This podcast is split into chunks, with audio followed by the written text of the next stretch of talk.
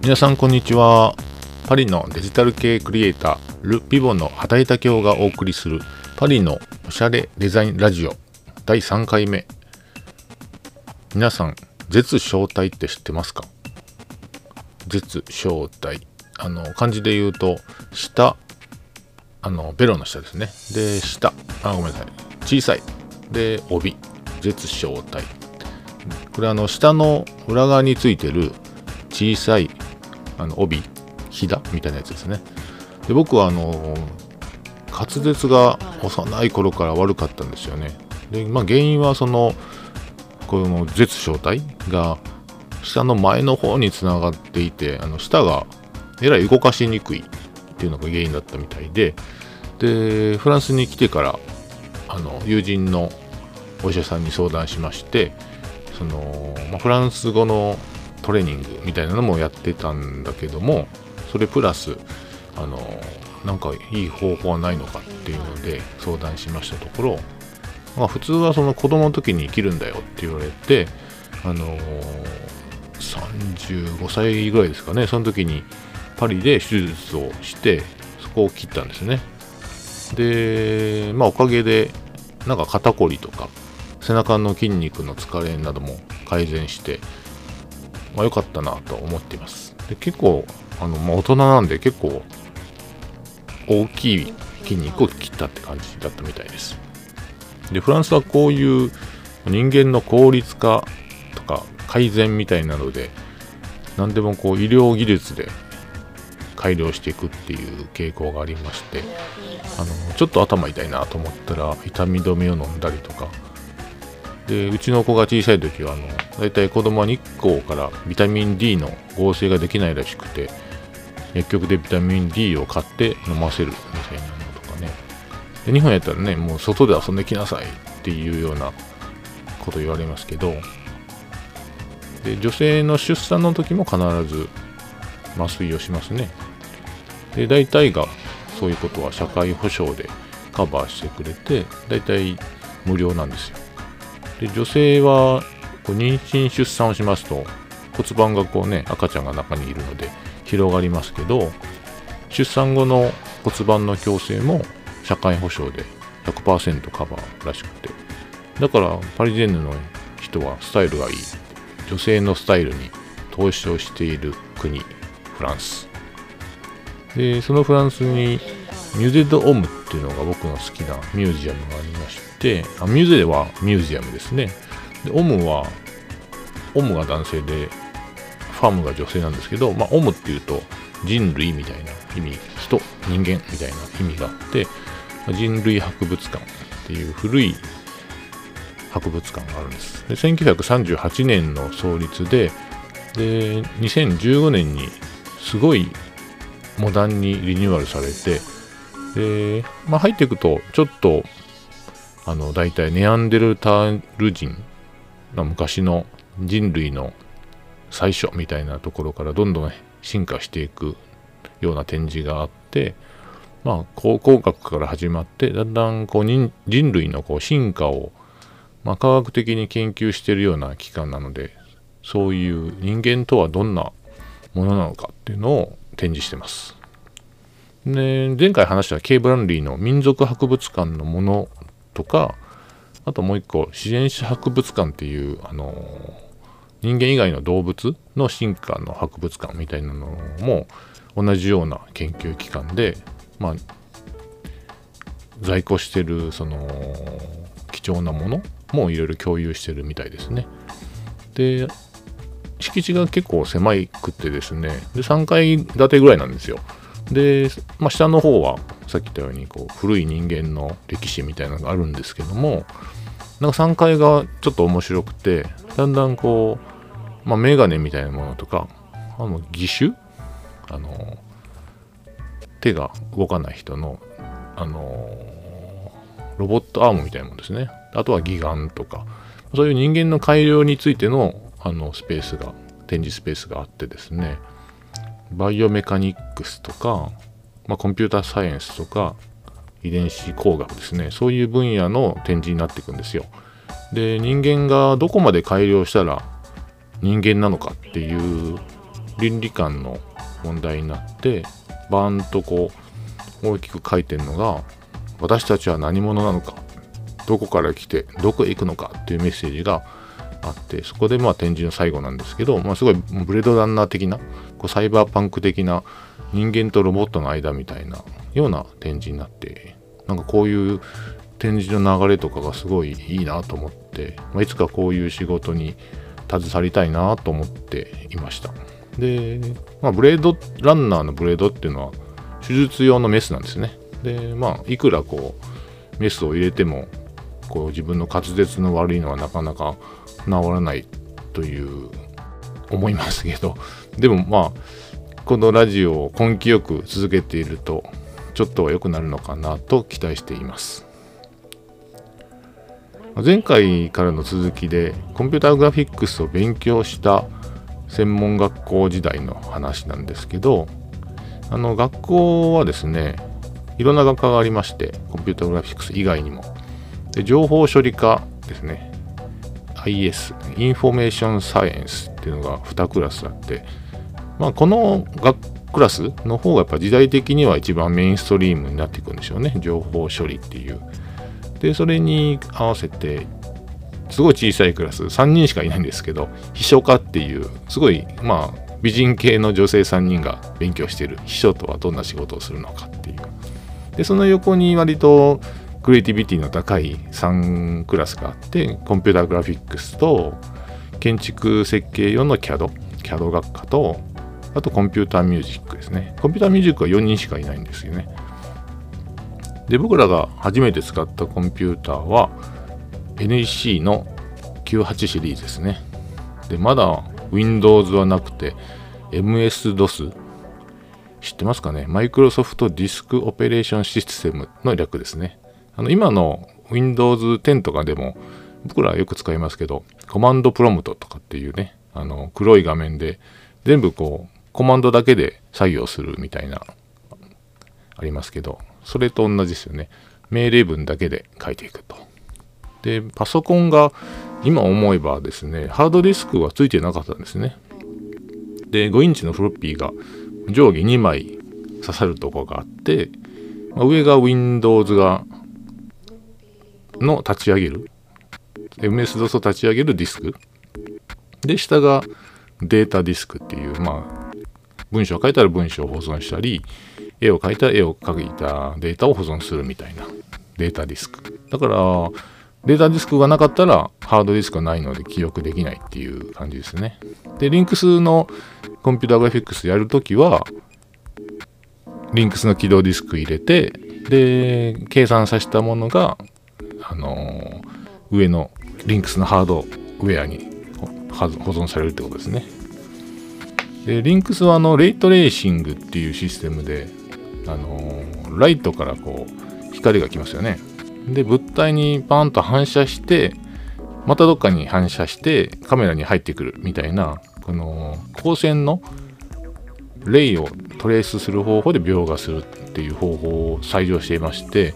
で、まあ、結果的になんかこう画面がギラギラするんですけどなんかそれがすごい僕的には新しい質感で好きでした。でソフトはもう GUI グラフィックユーザーインターフェースみたいな今のソフトウェアみたいな見た目でこう回転とか拡大とかが見えないんですけどでも開発者の大村教授大阪の阪大の工学部の教授に言わせてみればそのプログラムを見て完成を想像するっていうのが、まあ、CG の仕事台本みたいなこと言ってましたけどでコンピューターグラフィックスとアニメーションっていうのはなんかワンワードで言われるんですけど、ま、別の、あの、全然別の仕事なんでしょうね。で、時代的には前回話したように、ピクサーのチントイっていう、ね、初めての短編シリーズが発表されたぐらいの年で、で、個人的にはディズニーの作品っていうのはあんまり興味がなかったんですよね。で、1年前にちょうど大友克彦さん監督の「アキラが公開されたような時代であれはもう僕は大好きなんですけどでもそれを実際僕がやるっていう気持ちは全然感じなくてでもなんかジャンル的にはアートアニメっていうジャンルがちょっと盛り上がってきた時代で、あのチェコのチェコスロバキアですね。ヤン・シュバンク・マエル。っていう監督さんとかあとイギリスのクレイクエイブラザーズ・クエイですね。あのクエイ兄弟っていう2人であのストップモーションアニメーションやってる作品で、えー、ストリート・オブ・クロコダイルっていうのが上映されてたりとかあとドイツのビデオアーティストのズビグ・リプチンスキー監督とか大体暗い作品が多いんですけどでまああと MTV がちょうど日本であの上映されあ上映じゃない放映化されるようになってきた時期時期であのピンク・フロイドの「ザ・ウォール」とかあとピーター・ガブリエルさんのあのスレッジハンマーとかビッグタイムっていうストップモーションアニメーションがすごい面白いなと感じたりとかしてました。でまあいろんなものがアニメーションされるんですよね、まあ、ピーター・ガブリエルさん本人もコマ撮りされてるような感じでそのカクカクしたアニメがすごいいいなと思って、まあ、全然 CG じゃないんですけどでその中でもドイツのトゥビグ・リプチンスキー監督の作品で4次元っていうのがあったんですね。で3次元プラスもう1次元なんですけど、まあ、人や物がこう渦を巻くようにぐにゃーってゆっくり回転する作品があってこれやってみたいなと思ったんですよね。でその作品は NHK の EX テレビジョンっていう番組が当時あってそれを VHS に録画したんですね。でそれも何回も何回も見ているうちに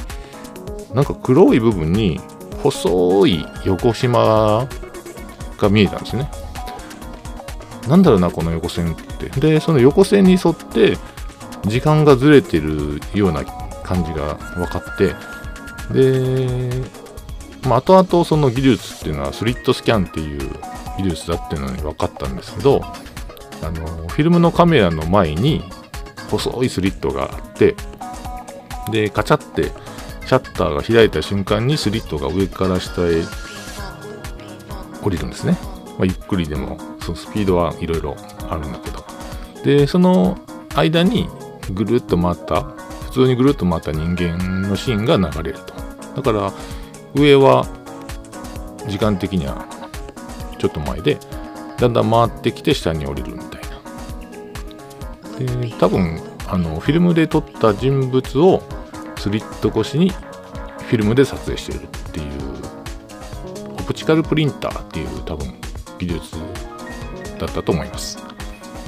アニメーションというかそういうなんかトリックの映像が好きで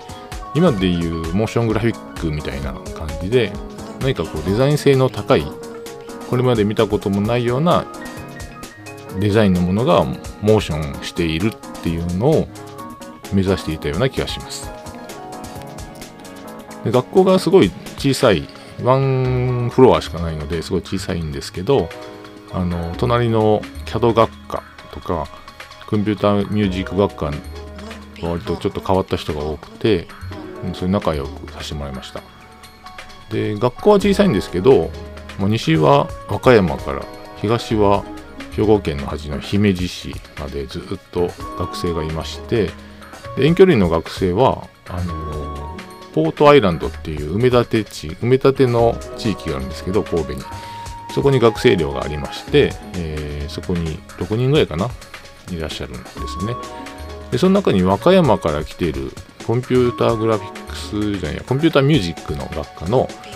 あの、エッチ君っていうのがいまして、で彼は僕より1歳年下なんですけど、